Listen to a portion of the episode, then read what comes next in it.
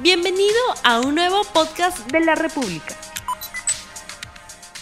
Hola amigos y amigas de la República, bienvenidos a RTV Economía, el programa económico del diario La República en este día, jueves 14 de octubre del año 2021. Hoy ha cerrado el dólar en 3,920. Es importante esto porque, como saben bien, también el dólar es un componente para la aplicación de las tarifas eléctricas. Vamos a conversar con Pedro Gamio, ex viceministro de Energía, a quien le damos la más cordial bienvenida. Muy buenos días, muy buenas tardes, señor Pedro Gamio.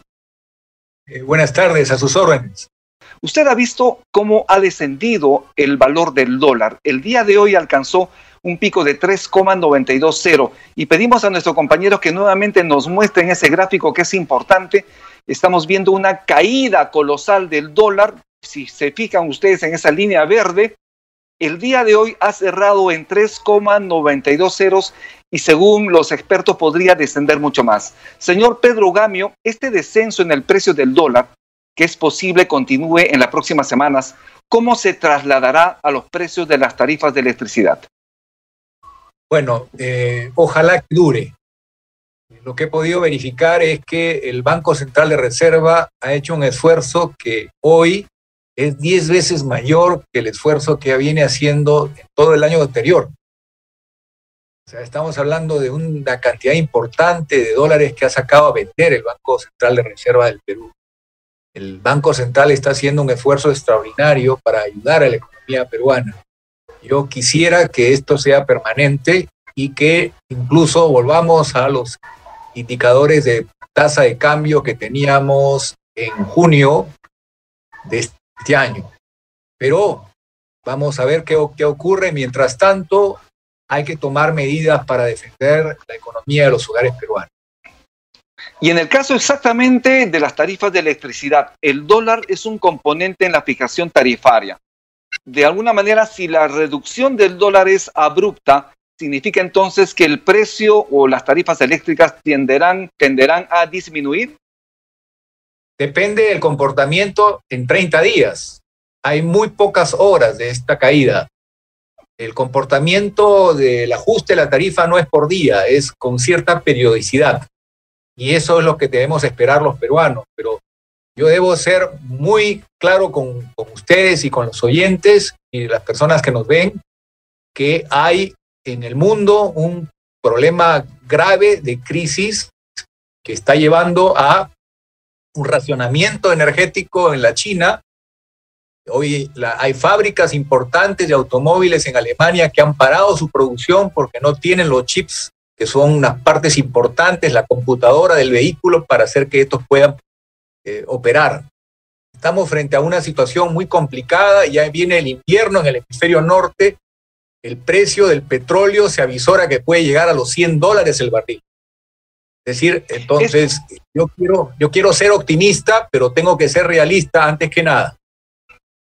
Justamente este mes de octubre se está experimentando la sexta subida de las tarifas de electricidad. ¿Y, qué sustenta este incremento? Usted ha señalado ya por la parte internacional, pero ¿qué otros componentes, además del petróleo, del barril del petróleo, tiene incidencia en la fijación de tarifas en el mercado interno? Bueno, los minerales los minerales que tienen precio internacional. Hay una tendencia alcista, el aluminio, el cobre, eh, que se utilizan eh, y que son importantes para la industria eléctrica. Otro, otro tema que, que, es importante es el combustible, el combustible en el mercado internacional. Entonces, los componentes principales de la fórmula, todos tienen una tendencia alcista. Yo valoro el hecho de que haya un signo de confianza y un esfuerzo del Banco Central de Reserva al haber bajado un poquito la tasa de cambio.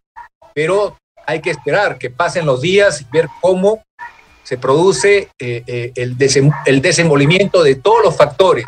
Yo recomendaría que se forme una comisión eh, de alto nivel que incluya no solamente funcionarios del Estado, sino también del sector privado y la academia, porque la situación que se vive en el mundo amerita una estrategia de corto, mediano y largo aliento, que implique acelerar el uso de las energías renovables en el sector eléctrico. La energía solar puede abaratar la tarifa eléctrica. Tenemos todavía para el público regulado, que son 7 millones y medio de familias en el Perú, tenemos la segunda tarifa más cara de Sudamérica. Y esta es una situación evidentemente eh, eh, que empeora el cuadro frente a una tendencia alcista. Con energía solar, con energía eólica, gradualmente mejoraría la tarifa eléctrica para los peruanos. En el caso, por ejemplo, de las tarifas, como hemos señalado, por sexta vez consecutiva en el año han subido las tarifas y desde el lunes 4 de octubre las tarifas en el sector residencial se encareció aproximadamente en 4,81% en promedio y para los usuarios del sector comercial y, y de industria ha subido en 5,62% en promedio para esos usuarios, según Osinermin. ¿Qué hacer en ese sentido? Usted ha señalado la importancia de generar una comisión especial para revisar estas cosas. Sin embargo, desde el mercado interno, ¿cómo poder aportar, por ejemplo, con el energético que viene de Camisea, para de alguna manera poder disminuir las tarifas de electricidad? Ya el esfuerzo está hecho. Estamos hablando de que el 45% de la oferta eléctrica peruana tiene como, insumo el gas natural y es el precio más barato del mundo, el que los peruanos pagan por el gas para uso eléctrico. Ya por ese lado se hace el esfuerzo grande. La única manera de avanzar es hacer un esfuerzo por canalizar una mayor participación de la energía solar, porque la energía solar está costando y los últimos concursos de Arabia Saudita y de Chile muestran que casi ha llegado a 10 dólares megavatio hora. Y técnicamente el Perú podría tener cinco veces más participación de la energía solar que la que tiene hoy, que no llega al 5%. Podríamos llegar a 20% sin alterar, sin generar ningún problema, ni exigirse un sobrecosto alguno. Es decir, el sistema puede aceptar hasta 20% de energía solar y hoy podemos abaratar la tarifa eléctrica para los peruanos si avanzamos en este objetivo estratégico. Las familias pobres ya están protegidas por un subsidio que se llama el FOSE. Todos los que consumimos un poco más de energía pagamos la mitad del consumo de las familias más pobres y además existe otro componente que es el Fondo de Inclusión Social en energía que también está ayudando sobre todo a las familias más humildes de las zonas aisladas del país. Y en el caso de la producción de electricidad, como usted lo señala, desde las termoeléctricas se utiliza el gas barato, el gas de camisea. Esto debería mantenerse estable en el tiempo porque se trata de un recurso barato y además los precios están regulados. ¿Esto es así? Correcto. El gas que proviene del lote 88 tiene una gran ventaja que no tiene otro país, que el precio es muy por debajo del precio internacional. En Estados Unidos el gas ha subido 250%. En el Perú no hemos sufrido ese problema. ¿Por qué no hemos sufrido ese problema? Porque el gas del lote 88 tiene precios regulados. Es decir, es un precio muy bajo en comparación con el resto del mundo. Y lo que tenemos que hacer es en el mercado eléctrico avanzar hacia las otras tecnologías que hoy son muy, muy baratas, como es el sol y el viento, gradualmente. Y eso va a crear una, una protección sobre las familias peruanas al abaratar la tarifa eléctrica que hoy es elevada. El gas natural es maravilloso para el transporte, es maravilloso para su consumo directo en los hogares. El hogar que se conecta a gas natural, a gas metano, paga menos de la mitad de lo que significa un balón de GLP o de propano butano. Es decir, el gas metano es la opción importante. Si se tiene la terma para calentar el agua en los hogares y se usa con gas natural, más la cocina, estamos hablando que la familia va a pagar por el recibo de luz la tercera parte o hasta la cuarta parte de lo que paga hoy.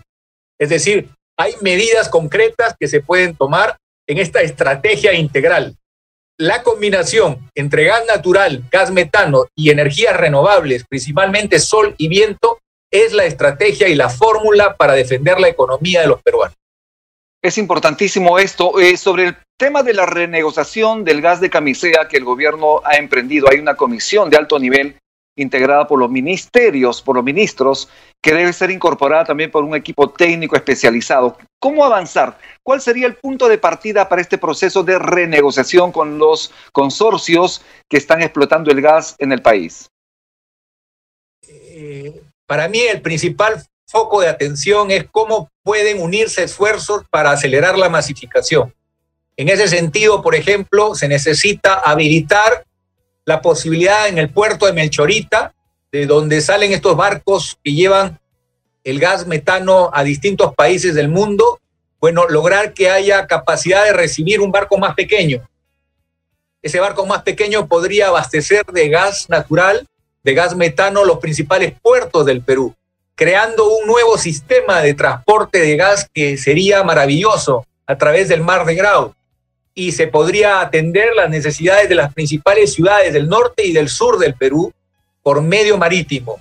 Solo necesitamos habilitar, y eso requiere una inversión, en el puerto de Melchorita la capacidad de atender a barcos de menor tamaño. Esa es una posibilidad. La otra posibilidad es que el Estado planifique puntos de recarga de gas natural en toda la Panamericana, desde Tumbes hasta Tacna. Avanzar con la construcción de un gasoducto para el Cusco. No necesita ser de 34 pulgadas, eso es absurdo. El Cusco con 15 pulgadas tiene bastante cubierta la demanda por buena cantidad de años y vamos a lograr que Quillabamba y la ciudad del Cusco tengan por primera vez en los hogares gas natural, en el medio urbano, que es donde la demanda justifica la inversión de un gasoducto que puede perfectamente partir de la redundancia del tramo selva, donde hay una obra no terminada todavía, para que haya dos tubos en lugar de uno solo, para dar seguridad en esta parte de la infraestructura que es la selva y no depender solo de un tubo para transportar el gas a donde está el mercado de mayor de consumo del país, que es el centro y básicamente la capital del Perú. En el plano doméstico y volviendo al tema de las tarifas eléctricas, ¿qué deberían hacer las familias para ahorrar electricidad? Usted es experto en el tema. ¿Cuál es la recomendación a las familias para ahorrar electricidad? Por ejemplo, eh, acabar la historia de los focos incandescentes, la vieja bombilla hay que adquirir iluminación LED. Es el ahorro inmenso. Para una familia pobre, el foco incandescente, la vieja bombilla puede llegar a ser 5 soles al mes. Es mucho dinero el que estamos desperdiciando cuando cada sol es importante hoy. Con la iluminación LED, el tema se corrige. Igual el alumbrado público. No tiene sentido utilizar esta tecnología ya antigua del sodio, hay que pasar a la iluminación LED. El Estado tiene ahí un rol fundamental. Luego hay unos sensores que no sé si han conocido ustedes, estoy seguro que sí, que uno ingresa a una habitación y recién se prende la luz porque siente la presencia de una persona. No tiene sentido que se queden los electrodomésticos enchufados. Otra herramienta muy importante es masificar el etiquetado conforme a las mejores prácticas internacionales para no comprar gato por liebre. ¿Qué significa eso? Saber que uno está comprando un electrodoméstico que va a tener un consumo eficiente en toda su vida útil. La licuadora, todo lo que se necesita para que el hogar pague menos. Pues hay una etiqueta que le dice a uno, categoría A es muy, muy eficiente en su consumo. Y la última letra es un chanchito. Y no podemos trabajar en el hogar con instrumentos o electrodomésticos que signifiquen un alto consumo para reducir la tarifa eléctrica. Otro tema importante es la construcción de las viviendas. Tienen que ser de acuerdo al clima y tratando de que la luz natural sirva la mayor parte del tiempo. En los materiales también de los que se construyen las distintas edificaciones, desde los hogares hasta las escuelas, todos pueden ser bajo la lógica bioclimática, materiales amigables con el medio ambiente que en zonas frías den calor y en zonas de mucho calor refresquen esa manera de, ver el desarrollo de la infraestructura se vuelve amigable y eficiente con el clima y ayuda a las personas a economizar recursos. Aproximadamente cuando uno enciende una refrigeradora, ¿cuánto es el consumo al mes? Si yo prendo mi televisor, por ejemplo, en promedio, al mes, ¿cuánto estaría pagando por un televisor encendido? Aproximadamente. Bueno, el, electrodoméstico que más carga, que más afecta el recibo de luz es la terma. Eh, la, ciudad de Arequipa, por ejemplo, eh, tiene las 40 mil viviendas que tienen terma solar, tienen un ahorro espectacular. Porque gracias a la terma solar están ellos pagando mucho menos en el recibo de luz. En el caso de Lima, en el caso de Ica, y probablemente pronto en Piura, en Arequipa, en Chiclayo, en Trujillo, con las termas a gas, el ahorro también va a ser muy importante. Entonces, existe una cartilla que yo puedo compartir con ustedes que el Ministerio de Energía y Minas difunde de cómo un electrodoméstico consume y cómo impacta en el recibo de luz, pero el, el electrodoméstico de mayor impacto es la terma.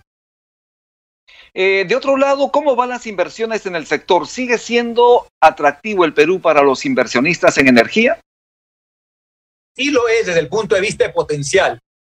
El Perú es parte del desierto de Atacama desde la altura de la libertad, el Departamento de la Libertad, nosotros gozamos de la radiación solar, una de las mejores del mundo. Aquí hay un centro de energía que podría permitir la necesidad, atender las necesidades del mundo entero. Es la ventaja del norte de Chile y del sur de Perú. Hay que poner en valor esa ventaja. Y podríamos reducir, mire, en este momento se ha llegado a un costo extraordinario. Prácticamente cuesta la tercera parte la generación solar de lo que hoy nos cuesta a nosotros y eso que tenemos el combustible más económico que es el gas natural, pero el gas natural es un sustituto mejor en el transporte, en su uso directo en los hogares, en la industria, pero en el mercado eléctrico tenemos que gradualmente abrirle camino a la energía solar y a la energía eólica. Esa combinación entre gas natural y energías renovables es la fórmula que hoy quiere lograr desde Alemania hasta Japón y nosotros tenemos los recursos. En Londres hay seis paneles solares y en el Perú se necesita solo uno. Pongamos esa ventaja en marcha en favor de los peruanos. ¿Cuántos países quisieran tener el gas natural que tiene Perú? Y hoy tenemos el reto de llegar al, al logro de Colombia, tres veces más población utilizando este escudo de protección de la economía peruana. Podemos lograrlo. Hoy estamos entre 6 y 7 millones de peruanos que aprovechan esta ventaja. Podemos en cinco años, si hacemos nuestra tarea con un equipo técnico experimentado y con valores, sacar adelante una agenda país que duplique la cantidad de familias que tienen este escudo de protección y podemos lograrlo. Muy bien, muchísimas gracias, señor Pedro Gamio. Sus palabras finales para despedirse del público que lo está viendo, quizás 15 segundos para hacer un brevísimo resumen respecto al tema que nos convoca. Energía que ahorramos es energía que damos a los que más la necesitan. Eso, a los que más la necesitan. Muchas gracias. Muchísimas gracias. Estuvimos con Pedro Gamio, ex viceministro de Energía, con quien hemos hablado sobre el tema de la fijación de las tarifas de electricidad, el encarecimiento también, y qué hacer de alguna manera para ahorrar energía en nuestros hogares. Muchísimas gracias. Esto es RTV Economía. Volvemos el día de mañana a las 9 en punto. Tupananchis, Cama, Huarquecuna, Paneicuna, Yactamacicuna. Que Dios los bendiga. No olvides suscribirte para que sigas escuchando más episodios de este podcast.